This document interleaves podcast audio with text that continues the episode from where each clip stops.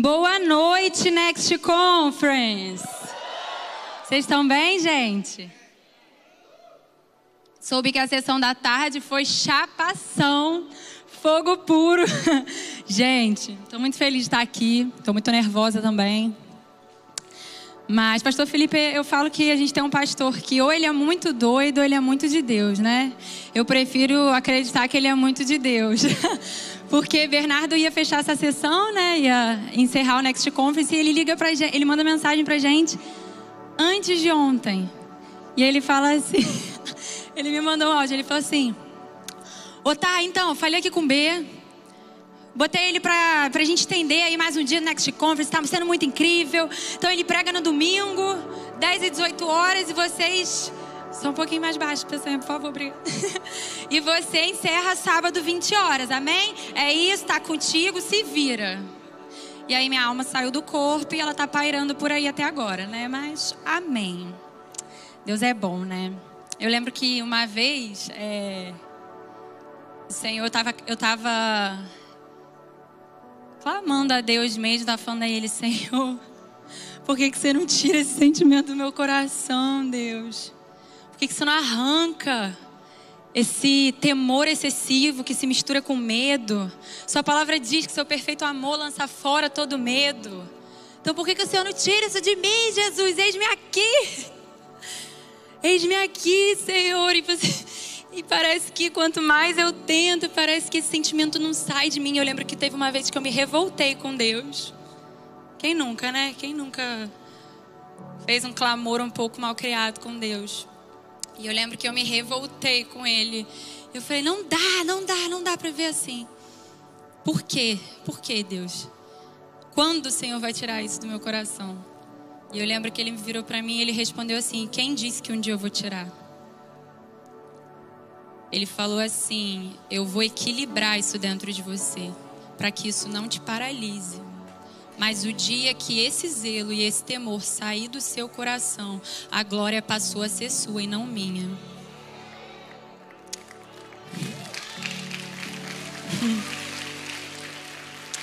Então a gente a gente tem que sempre encontrar esse lugar de equilíbrio em Deus.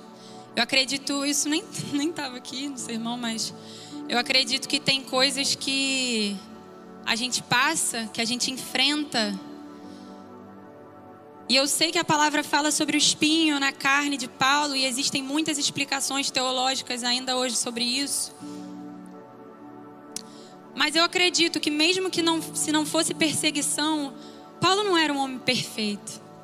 Eu acredito que ele passava pelas lutas dele, que ele passava pelas crises dele. Mas uma coisa ele fazia: ele mantinha os olhos dele para o alvo e ele permanecia e prosseguia adiante. Então, eu não sei o que você veio buscar aqui essa noite. Eu não sei quais são os gigantes que você tem lutado dentro de você, ou talvez ao redor de você. Mas que você se lembre que o Senhor é Deus, que foi Ele quem te chamou, e aquele que nos chama, Ele nos sustenta, Ele nos capacita. E eu acredito que você vai aprender a também equilibrar isso dentro do seu coração, a ponto disso não mais te paralisar. Amém? Feche seus olhos.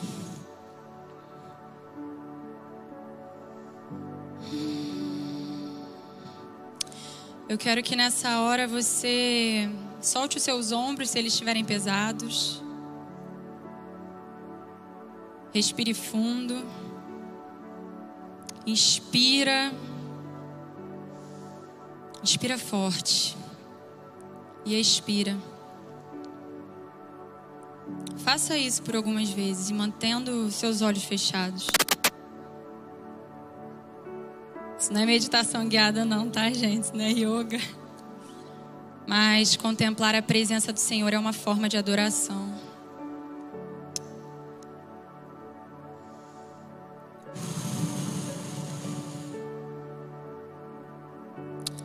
quero que você dê lugar ao sopro de Deus sobre você agora.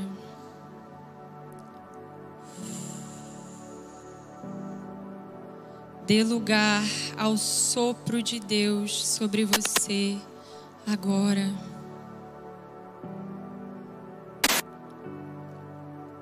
Contemple a presença dEle que já está aqui no nosso meio.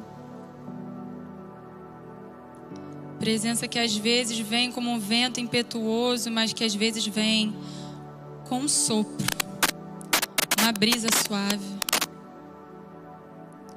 E às vezes a gente está olhando tanto ao nosso redor, como as coisas estão funcionando, como o culto está se movendo, e a gente esquece de contemplar a presença de quem habita em nós. Ainda de olhos fechados, eu quero que você ouça o que eu vou dizer. Gênesis capítulo 2, versículo 7. Então o Senhor Deus formou o homem do pó da terra e lhe soprou nas narinas o fôlego de vida, e o homem se tornou um ser vivente. A gente vê algo semelhante acontecer em João capítulo 20, 21, quando Jesus aparece ressurreto, glorificado, ele diz aos seus discípulos: Paz seja com vocês. Assim como o Pai me enviou, eu os envio e com isso soprou sobre eles e disse: Recebam o Espírito Santo.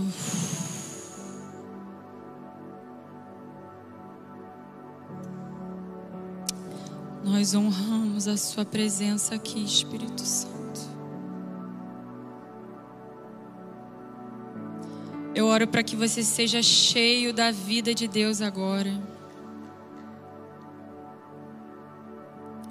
Eu oro para que essa paz que invadiu o íntimo dos discípulos venha sobre você agora.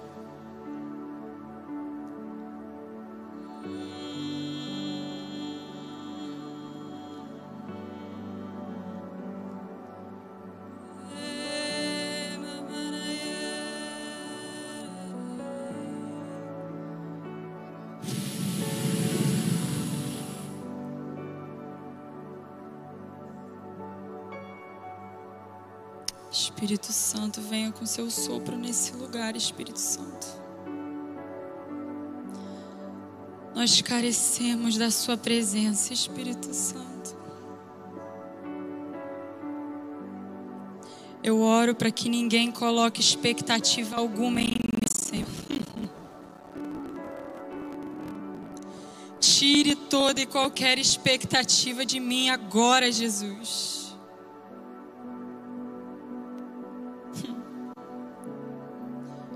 Que a gente coloque a nossa expectativa no Senhor, meu Deus.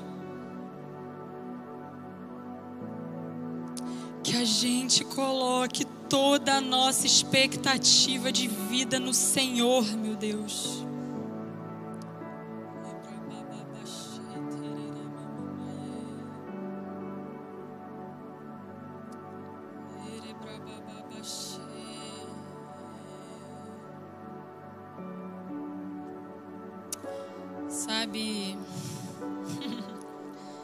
Obrigada pela sua presença, Senhor. Obrigada porque o Senhor está aqui. Obrigada porque quando o Senhor vem, tudo muda. Quando o Senhor vem, nada continua da mesma maneira, Senhor. Se eu posso orar por alguma coisa nessa noite, é nos dê a consciência da tua presença. Mais e mais mais e mais, mais e mais, mais e mais consciência da tua presença, Senhor.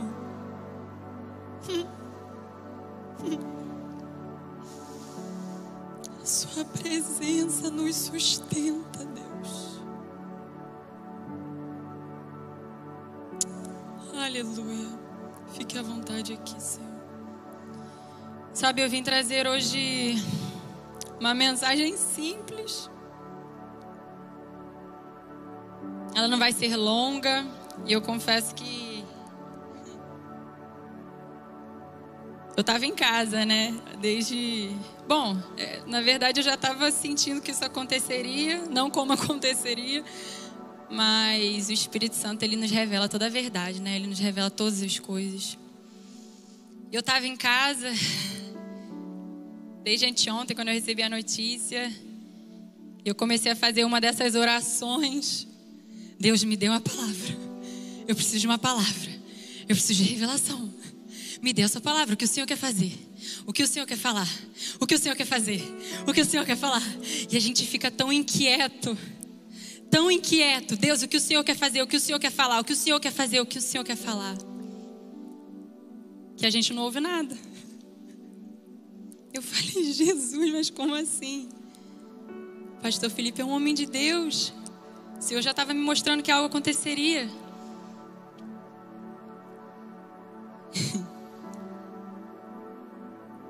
E ele me mostrou que hoje era uma noite da gente aprender a ser mais dependente dele. Eu poderia fazer um sermão muito lindo. Porque montar sermão a gente aprende. A gente aprende. Mas eu escolho ser completamente dependente do Espírito Santo de Deus. E ele me mostrou que isso precisava começar aqui. Para se tornar uma verdade. Para então fluir para aí. E é engraçado que enquanto a gente clama, clama, Senhor, faz, fala, faz, fala, faz, fala. É como se a gente, é como se a gente colocasse ele no lugar de ele ser obrigado a fazer as coisas da forma que a gente quer, na hora que a gente quer, do jeitinho que a gente quer.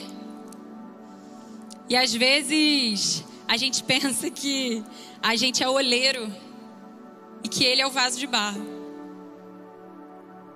Às vezes a gente se coloca num lugar de como se nós fôssemos o olheiro e ele fosse o vaso de barro. Deus, o Senhor tem que fazer assim, dessa forma, desse jeito. Eu sei o que é melhor para mim. No fundo eu sei que o Senhor é quem sabe o que é melhor para mim, mas na prática nem sempre a gente age assim, né? E quando eu descansei, quando eu aquietei a minha alma, Quando eu falei, ok, Senhor, o Senhor é o maior interessado em, em que isso aconteça. Quando eu aquietei a minha alma, quando eu calei os meus ruídos, aí eu ouvi o que Ele queria falar essa noite. Então, às vezes, a única coisa que você precisa é calar os ruídos ao seu redor.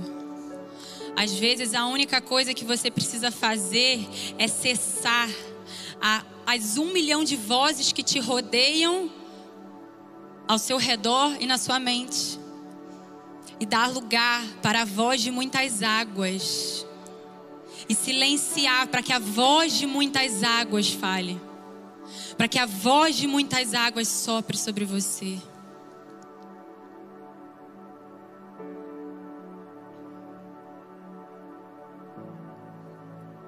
A gente pensa que na melhor das intenções, como eu disse, Deus precisa fazer aquilo que a gente quer que Ele faça, por mais que seja louvável, por mais que seja lícito, por mais que seja uma expressão de obediência, mas no reino de Deus não existe obediência radical sem dependência. Não existe. Porque obedecer é muitas vezes fazer aquilo que a gente não está com vontade de fazer. Obedecer muitas vezes é fazer aquilo que a gente não quer fazer. Obedecer muitas vezes é fazer aquilo que a gente não tem coragem de fazer. É ouvir de Deus que você precisa fazer algo ou abrir mão de algo quando toda a sua alma grita para você não fazer. E eu quero mesmo te encorajar a depender de Deus hoje. Eu coloquei no dicionário o significado da palavra dependência. E a resposta foi: estado de quem deve obediência a, em que há submissão, subordinação, necessidade excessiva, preste atenção nisso, necessidade excessiva de auxílio. Eu quero que você foque nisso. Ajuda necessidade excessiva de auxílio, ajuda. Proteção, dependência emocional. Que se levante um povo no nosso meio que dependa dele. E essa noite eu quero te despertar a conhecer mais sobre a pessoa que te capacita a dar passos de obediência. A pessoa que te capacita a depender. Eu quero falar sobre a pessoa do Espírito Santo. O nosso amigo.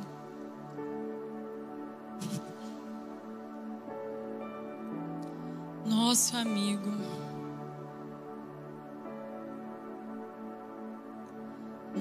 Nosso amigo.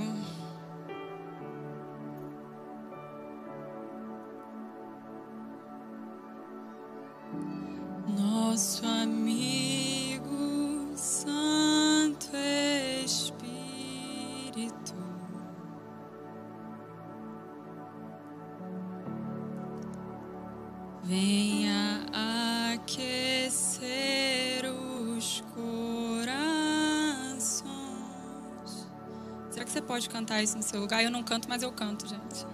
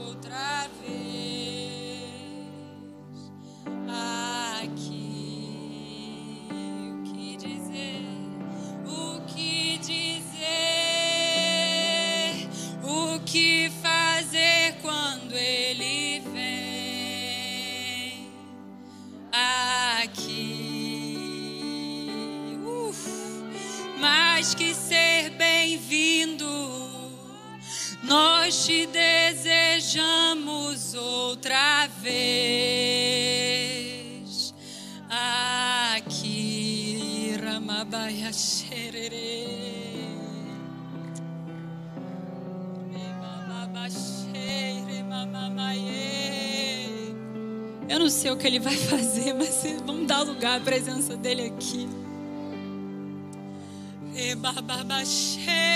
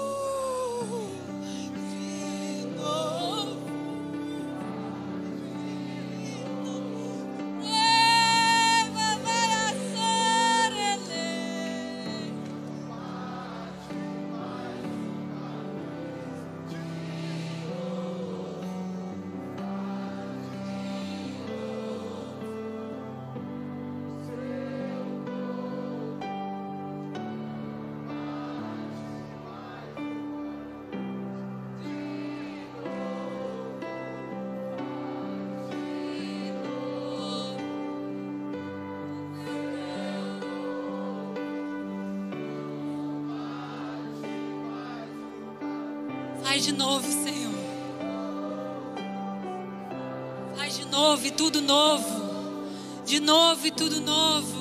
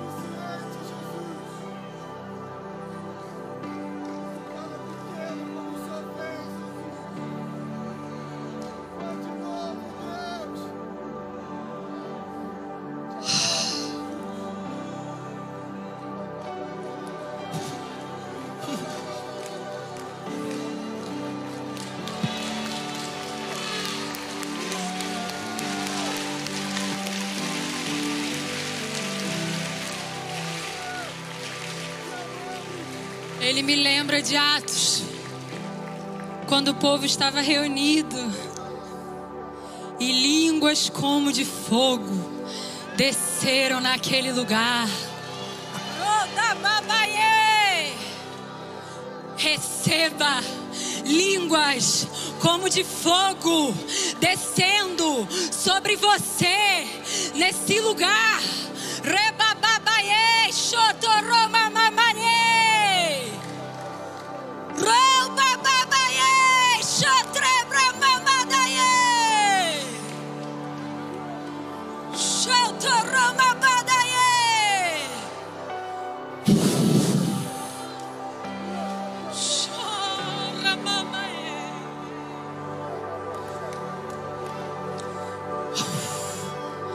Povo da internet que nos perdoe, eu espero que você esteja chapando em casa também.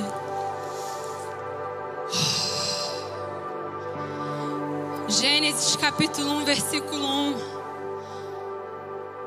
No princípio, o Senhor Deus criou os céus e a terra. E a terra era sem forma e vazia. Havia trevas sobre a face do abismo, e o Espírito de Deus parava sobre a face das águas. Então Deus disse: haja luz, e houve luz. Sabe, o Espírito Santo é aquele que, quando tudo parece estar em trevas na sua vida, que quando tudo parece estar obscuro, Ele é aquele que traz luz. Ele é aquele que te ilumina. Ele é aquele que, em meio ao caos, coloca tudo em ordem. O Espírito Santo também é aquele que derrama o amor de Deus em nossos corações. Você sabia disso? Romanos, capítulo 5, versículo 5, a palavra diz: Oh, Jesus. E a esperança não nos decepciona, porque Deus derramou o seu amor em nossos corações por meio do Espírito Santo que ele nos concedeu. João capítulo 14, a partir do versículo 15, e eu quero muito que você se atente nesses versículos. Jesus diz: E eu pedirei ao Pai, e Ele dará a vocês outro conselheiro. Tem versões que falam consolador, auxiliador, ajudador. Lembra do auxílio? Lembra da ajuda? Ele é aquele que é o nosso consolador. Ele é o nosso auxílio. O auxílio não vai vir de fora muitas vezes, mas o auxílio pode vir de dentro. O auxílio vem dele. Para estar com vocês para sempre. Coisa linda. Para estar com vocês para sempre. O Espírito da Verdade. O mundo não pode recebê-lo porque não o vê nem o conhece, mas vocês o conhecem. Pois ele vive com vocês e estará em vocês.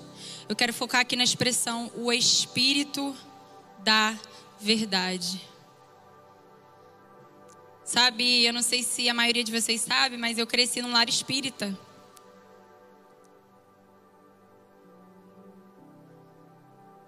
E é com muito zelo e temor que eu vou falar isso agora, mas eu preciso falar. Eu cresci num lar espírita, kardecista. E se você está aqui, você frequenta a doutrina espírita, em nome de Jesus, eu não quero te ofender, todo o meu respeito a você, mas eu vim aqui falar o meu testemunho, aquilo que eu vivi, e falar o que essa palavra diz. Então eu peço que você fique até o fim. Mas eu cresci num lar espírita. E sabe, eu cria naquilo de todo o meu coração, de, de todo o meu entendimento. Eu cria naquela verdade. Aquela, para mim, era uma verdade absoluta. Se você me apresentasse outra verdade, eu ia te ouvir, mas ia entrar por um ouvido e ia sair pelo, pelo outro. Porque eu tinha muita convicção daquilo que eu cria. Muita convicção mesmo. O Espiritismo, ele traz, é, ele traz explicações para aquilo que muitas vezes não tem explicação, ou que ainda não é para a gente ter explicação. Eu quero só te contextualizar, e no final você vai entender porque eu estou contando isso. O Espiritismo, ele, ele nasceu, né? Ele foi implantado, ele foi gerado por um homem chamado Hippolyte Léon Terizar Rivai, mais conhecido como Allan Kardec. E Allan Kardec, ele era um cientista francês e ele começou a estudar sobre fenômenos paranormais. Ele começou a ouvir falar de umas reuniões que tinham umas mesas redondas que flutuavam, que giravam. E ele começou a se aprofundar nesse assunto. E ele, como um cientista, um professor, ele começou a investigar, começou a entender, queria aprender mais sobre isso. E em 1857, Allan Kardec, ele lança o livro, o Livro dos Espíritos, que é um livro que fala sobre todo, toda a crença, meu, esse desenvolvimento, né, é, espiritual. E em 1864, Allan Kardec ele lança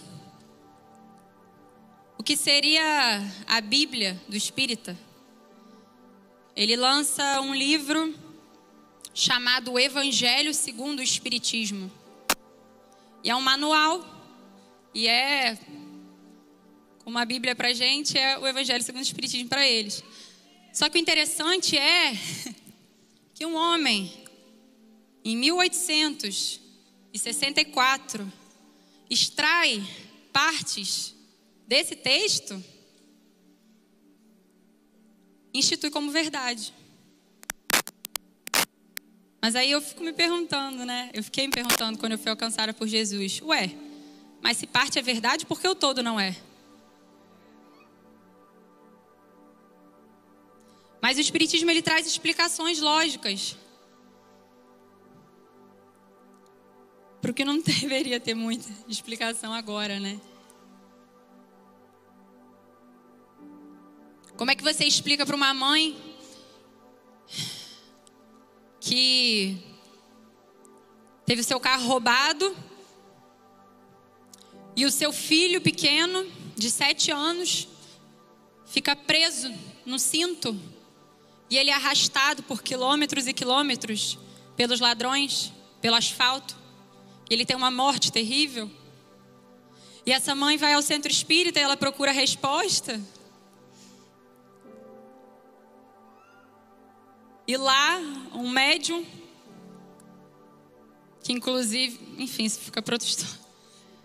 Mas a gente sabe que dom é irrevogável, amém? Dom é irrevogável. Deus sonhou com você desde antes da fundação do mundo, desde o ventre da sua mãe. O Senhor Deus te formou, te gerou. Ele soprou sobre você a vida dele. Ele derramou sobre você dons que ao longo da vida você vai descobrindo. E eu desde pequena, sempre tive esse dom. É, eu tinha visão aberta, eu tinha umas experiências muito loucas, inclusive eles queriam me, me preparar para isso, para ser médium. Até a volta eu vou voltar. Como que você explica para essa mãe que chega no centro espírita e uma médium começa a psicografar uma carta como se fosse a voz do filho, descrevendo: Mamãe, eu precisava passar por aquilo. Eu precisava passar por aquilo porque é, na, na era pré-cristã, eu fui um cavaleiro que arrastava soldados no cavalo. Eu arrastava crianças, eu arrastava idosos, eu arrastava mulheres, homens que não seguiam os preceitos greco-romanos da época, e eu arrastava ela, essas pessoas. Eu era o cavaleiro e eu tinha prazer naquilo. Então eu precisei vir nessa vida e sofrer o que eu sofri para poder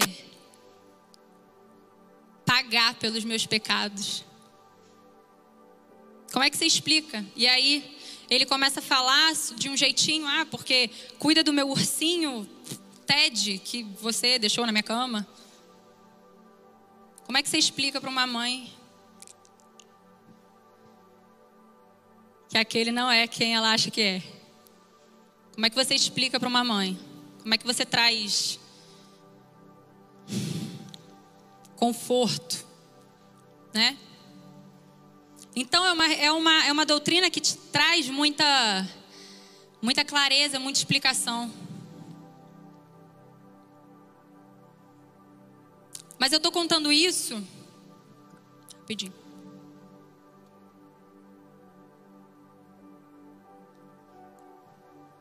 Porque os dois preceitos principais do Espiritismo é você precisa reencarnar várias vezes para você é, evoluir, né? É evolução espiritual.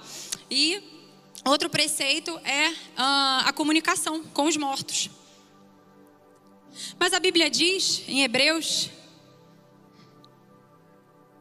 capítulo 9, versículo 27 a 28, da mesma forma como o homem está destinado a morrer uma só vez e depois disso enfrentar o juízo, assim também Cristo foi oferecido em sacrifício uma única vez, para tirar os pecados de muitos, e aparecerá uma segunda vez, não para tirar o pecado, mas para trazer salvação aos que aguardam. Amém? Segura só um minutinho. Então, Jesus para mim sempre foi, como é, para os espíritas uh, um ser perfeito em exemplo de bondade, de amor que veio nessa terra, um exemplo a ser seguido, um exemplo de amor, um exemplo de, de bondade. Esse é Jesus. Eu nunca ouvi falar de um Jesus Salvador. Eu nunca tinha ouvido falar.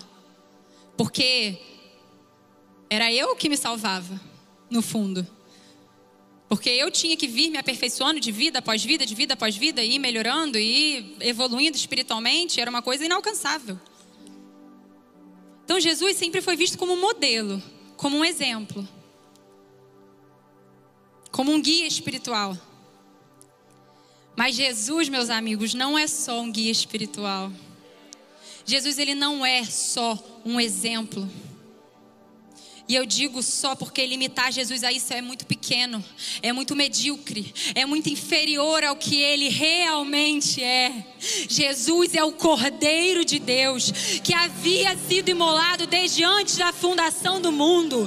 Jesus é o nosso redentor. Jesus pagou o preço pelos nossos pecados. Jesus é o nosso Salvador. É pela graça que nós somos salvos e como isso me libertou. Como isso me libertou de uma vida de meritocracia. O lema era: fora da caridade não há salvação. O lema é esse, você pode procurar no Google. Fora da caridade não há salvação. E por que, que eu estou citando isso? Porque, meus irmãos, eu vejo que as religiões, elas nascem a partir de uma distorção disso. Eu quero que você pegue no espírito que eu vou dizer. que tem meses que isso tem vindo como um fogo consumidor dentro de mim. As religiões, elas nascem, acho que vieram a partir disso, numa distorção da palavra perfeita do nosso Deus. São pessoas que pegam o que lhes convém, tira aquilo que parece agradável ou retira o que parece desagradável e institui uma nova doutrina. E o que eu tenho visto no nosso meio é o que me parece ser um pouco uma réplica do que eu acabei de contar aqui para vocês. O que eu tenho visto parecendo acontecer no nosso meio protestante são pessoas que têm escolhido qual para elas é a boa parte. Pessoas que têm escolhido isso aqui me convém. Isso aqui eu preciso readaptar. Isso aqui faz sentido. Mas isso aqui não é bem assim. Ele quis dizer isso ou ele não quis dizer. Eu vou fechar os olhos para o que parece ser. São pessoas que eu tenho visto abaixar o padrão. Porque na verdade, me perdoa dizer isso, são fracas e covardes para serem obedientemente, essa palavra nem existe, mas obediente de maneira radical. Isso é confrontante. Mas Jesus, meus amigos, vem ao final de todas as coisas, buscar uma noiva adornada, uma noiva sem mácula, sem ruga, sem mancha alguma. Jesus vem buscar uma noiva, não que disse, ah, Jesus, isso aqui ok, isso aqui não. Jesus vem buscar uma noiva que se entregou por completo, que derramou o vaso de alabastro, que disse: Não sou mais eu quem vivo, mas Cristo vive em mim, que diz que Ele cresça, que eu diminua, que Ele cresça, que eu diminua, que Ele cresça, que eu diminua. Eu não, se depender de mim, em nome de Jesus, eu não vou ver uma religião ser criada e levantada no nosso meio. Porque Jesus pagou um alto preço. Jesus foi crucificado nu. Jesus desceu dos mais altos céus, o Filho de Deus. o Filho de Deus. Ele não precisava fazer isso por nós. Mas Ele escolheu fazer isso por nós, por amor a cada um de nós, para nos ter de volta. Sabe qual foi a primeira mensagem de Jesus? Você pode abrir lá em Mateus, você vai encontrar isso. Arrependei-vos, pois é chegado o reino dos céus. Não existe evangelho sem arrependimento. Não existe evangelho sem morte. Não existe evangelho sem a gente se esvaziar para que ele seja tudo em nós. Você pode seguir outra religião se você quiser. Vai confortar o seu coração. Mas será que vai te dar vida eterna?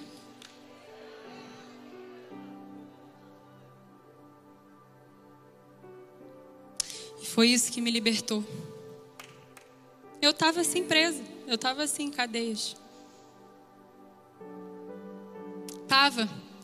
Porque nessa, nesse estilo de vida, de olhar para Jesus e vê-lo como um exemplo, eu não me arrependia.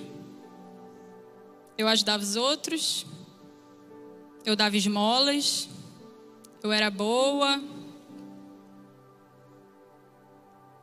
Mas eu tinha uma vida totalmente aquém do que a vida que ele determinou para que eu vivesse. E até porque, se ele fosse só um exemplo a ser seguido, ele não precisava ter sido crucificado. Se ele fosse, se ele tivesse se limitado a só um exemplo a ser seguido, ele já tinha feito sinais. Ele já tinha feito maravilhas. Ele já tinha sido bom para todo aquele que cruzava o seu caminho. Ele já tinha curado. Ele já tinha expulso demônios. Ele já tinha adotado filha. Ele já tinha sido bom. Então, por que ele precisou ser crucificado? Jesus precisou ser crucificado para que eu e você tivéssemos vida eterna. Todos pecaram e destituídos foram da glória de Deus. Todos pecaram e destituídos foram da glória de Deus.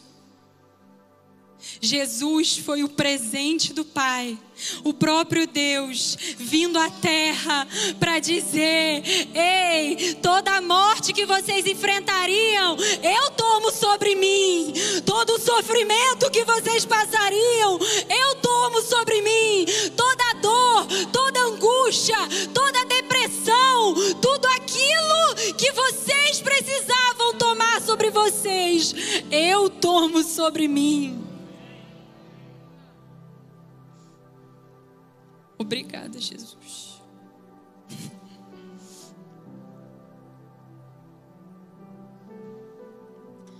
Que se levante um povo no nosso meio que não negocia as Escrituras.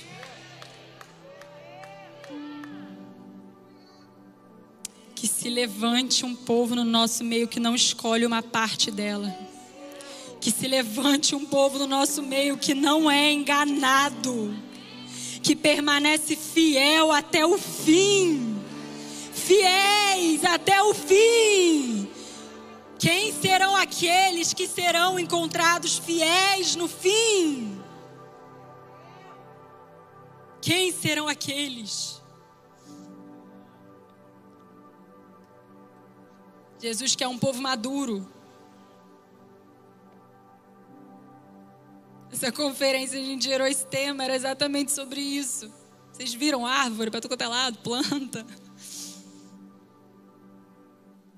O Bernardo vai falar melhor sobre isso amanhã. Mas Jesus que é um povo maduro. Um povo que suporta os processos. Um povo que, como a semente, para germinar precisa morrer. Um povo que se submete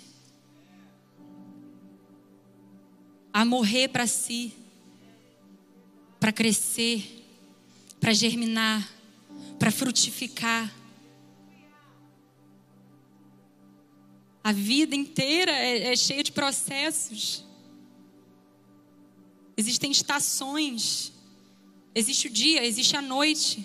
Uma vez eu conversei isso com o Bernardo. Falei, vida, por que, que você acha que Deus criou o dia e a noite? Ué, ele é Deus, ele podia criar só dia e tá tudo certo, ninguém precisaria dormir. Não é? Se eu parar para pensar, por, por que, que Deus criou o dia e a noite? Por que, que Deus criou o sono para a gente descansar? Deus é Deus, ele poderia. Mas Deus nos deu o dia e a noite para que a gente se lembre que no outro dia é um novo começo. Que todos os dias as misericórdias dele se renovam sobre as nossas vidas. Que todos os dias as misericórdias dele se renovam sobre as nossas vidas. Aleluia. E agora eu vou começar a pregar. Brincando, gente, eu tô acabando. Eu vou falar bonito, igual o pastor Vitor falou ontem. Abra comigo as sagradas escrituras. Isso nunca fez tanto sentido. As sagradas escrituras. No Evangelho de Jesus, segundo escreveu João, capítulo 7, versículos 37 a 39.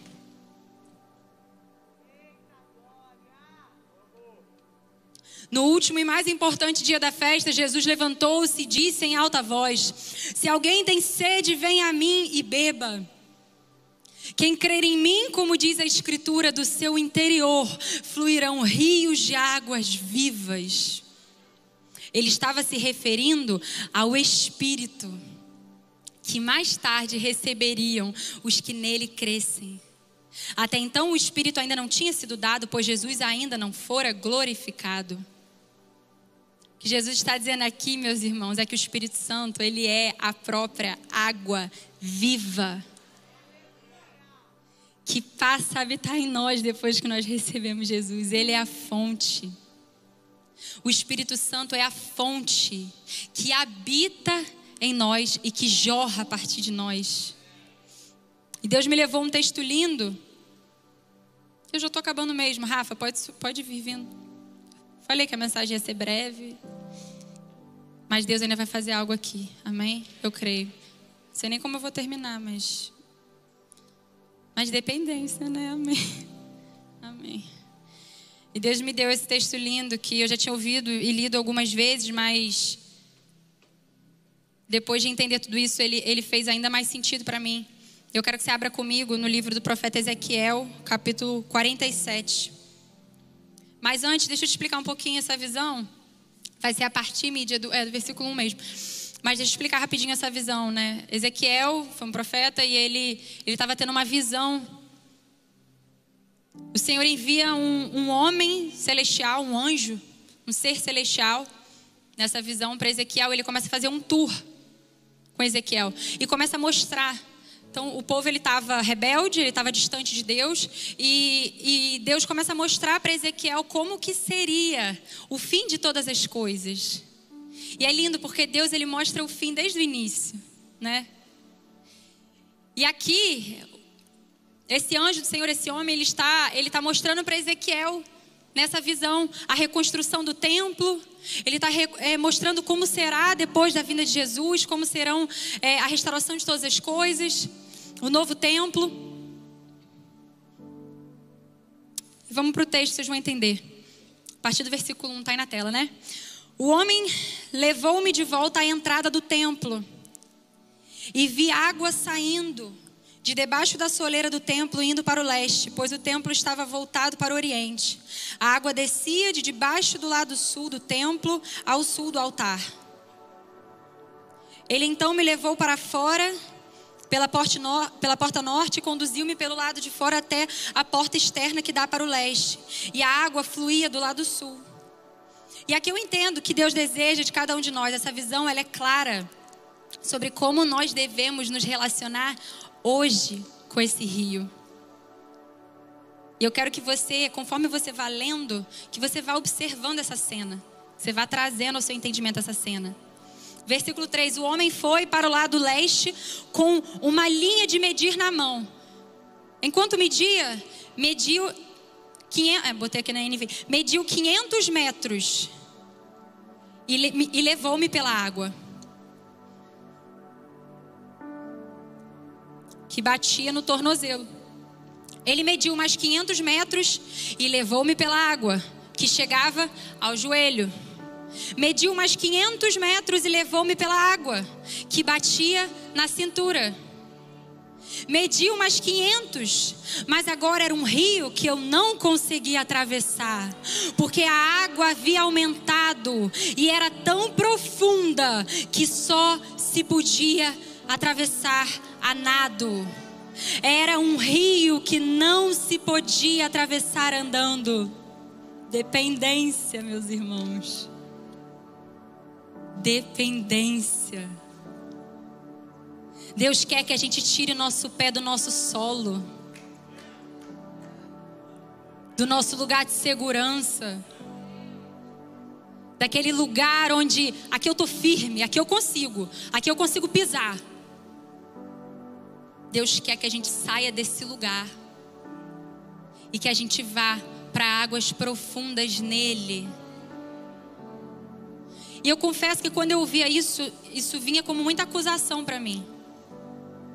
Porque eu ouvia águas profundas, poxa, parece estar tão aquém disso. Tanta gente com tanta sabedoria, com tanto conhecimento. Mas eu não acredito que esse texto fale sobre sabedoria e conhecimento. Eu acredito que esse texto fale sobre relacionamento com Ele. Porque se a água viva é Ele, e se nesse texto está nos mostrando que nós devemos sair das águas dos tornozelos, dar mais um passo para as águas que estão nos joelhos, dar mais um passo para as águas que estão na cintura, dar outro passo para o lugar das águas aonde já nós não damos mais pé. Eu entendo com isso que o que Deus deseja falar com a gente nesse texto é sobre dependência, é sobre relacionamento. Da mesma forma, e o que eu acho lindo é que, é que Jesus ele não fala assim, vai lá. E o homem levou-me. É até aqui, filho, que você está conseguindo ir agora? Amém. Eu vou ficar aqui contigo, mas tem mais. Vamos lá. É até aqui, filho? É até aqui? É até aqui que você consegue vir até agora? Amém. Eu tô aqui contigo, mas ainda existe mais. É até aqui, filho? É até aqui? É até aqui que você consegue ir agora? Tudo bem, eu fico aqui até aqui contigo, mas ainda existe mais, mais, mais, mais, mais, mais, mais profundidade em Deus. É da mesma forma que no Evangelho de Lucas, de Jesus, segundo escreveu Lucas, na verdade, essa passagem ela é tão poderosa e ela é tão importante. Você pode ficar de pé no seu lugar. Essa passagem ela é tão poderosa e ela é tão importante que ela está nos quatro evangelhos. Todas são importantes, é a Bíblia. Mas eu acredito que se isso for replicado em todos os evangelhos, tem alguma coisa muito importante que Jesus quer que a gente entenda ali. Que é a passagem de Jesus da grande pesca. Engraçado, eu estava preparando a mensagem, eu não vi os cultos, mas eu abri. O Felipe, ela falou sobre isso, né? E eu, meu Deus. Falou? Meu Deus. Jesus está querendo falar alguma coisa, então, mesmo com a gente sobre isso. Na pesca maravilhosa, uma passagem que acho que a grande maioria já deve ter ouvido. Os discípulos eles passam dias pescando, eles não pescam nada. Mas então, coisa linda. Simão Pedro, a cena é. Eu não, eu não botei mídia, não, não precisa não. Eu. Olha que coisa linda. Simão Pedro, ele volta sem nada, sem absolutamente nada. E Jesus estava ali na beira da praia, começa a ensinar o povo. E ele entra no barco de Simão Pedro. E ele vira para Simão Pedro e ele, e ele diz assim: Leve o barco, Simão, para a parte mais funda do lago. Leve o barco, Simão, para a parte mais funda do lago. Gente, na Bíblia tudo fala. Jesus era 100% homem e ele era 100% Deus. Aonde ele já estava, depois você lê o texto, que já era no mar, poderia ter vindo uma enxurrada de peixes, ele era Deus. Concordam? Mas Jesus fala: da mesma forma que fala com Ezequiel, eu entro no seu barco, mas eu quero que você venha comigo para águas profundas, para águas profundas.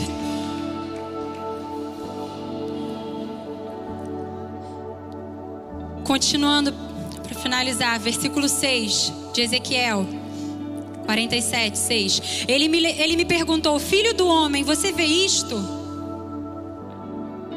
Você vê isto? Levou-me então de volta à margem do rio. Quando ali cheguei, vi muitas árvores em cada lado do rio. Pula para o verso 12, por favor, porque ele vai explicando o que ele vê, depois vocês leem. Árvores frutíferas de toda espécie crescerão em ambas as margens do rio. Suas folhas não murcharão e os seus frutos não cairão. Todo mês produzirão, porque presta porque a água vinda do santuário, porque a água vinda do santuário, porque a água vinda do santuário chega a elas. Seus frutos servirão de comida. Os seus frutos servirão de comida.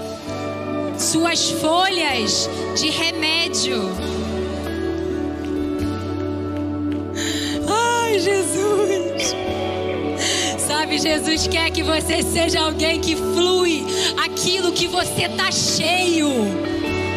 Jesus quer que você seja usado como um canal de cura.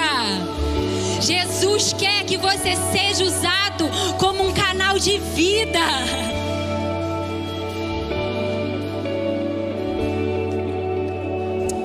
Oro por ousadia aqui.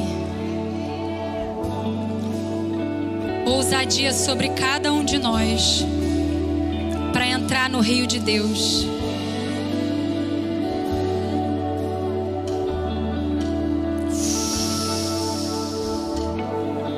Vou encerrar aqui.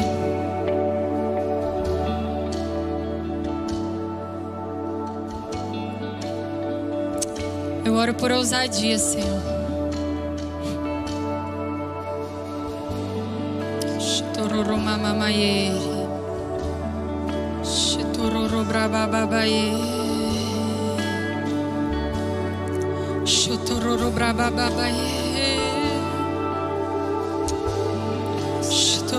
Brababaye. Eu quero encerrar trazendo à luz uma palavra que talvez você nem saiba, mas fala sobre você. Eu tô há meses com essa palavra no meu coração. Esse versículo. E ele tem sido um leme para minha vida. Ele tem sido um norte para minha vida. Quando eu pisei nesse lugar, quanto louvor, quando eles estavam ministrando louvor, eu olhei a cruz. Independente do sermão, eu sempre pergunto, todo sábado eu pergunto, quando eu chego aqui, Jesus, o que o Senhor quer fazer aqui hoje? Porque por mais que nem sempre eu esteja aqui, a nossa oração daí chega até Ele, sobe como bom perfume. E hoje eu perguntei isso para o Senhor. E Ele me falou que Ele quer levantar aqui no nosso meio, Next, um povo adorador, que o adora em espírito e em verdade. E eu quero liberar essa palavra sobre a sua vida. Essa palavra é um clamor seu. Assim como a corça anseia pelas correntes das águas. Assim por ti, ó Deus, anseia a minha alma. A minha alma tem sede de Deus, do Deus vivo. Quando irei e me apresentarei diante da face de Deus. Eu vou repetir. Assim como a corça anseia pela corrente das águas, assim a minha alma tem sede de Deus. A minha alma tem sede do Deus vivo. Sua alma tem sede do Deus vivo, querido. O mais profundo do seu ser tem sede do Deus vivo.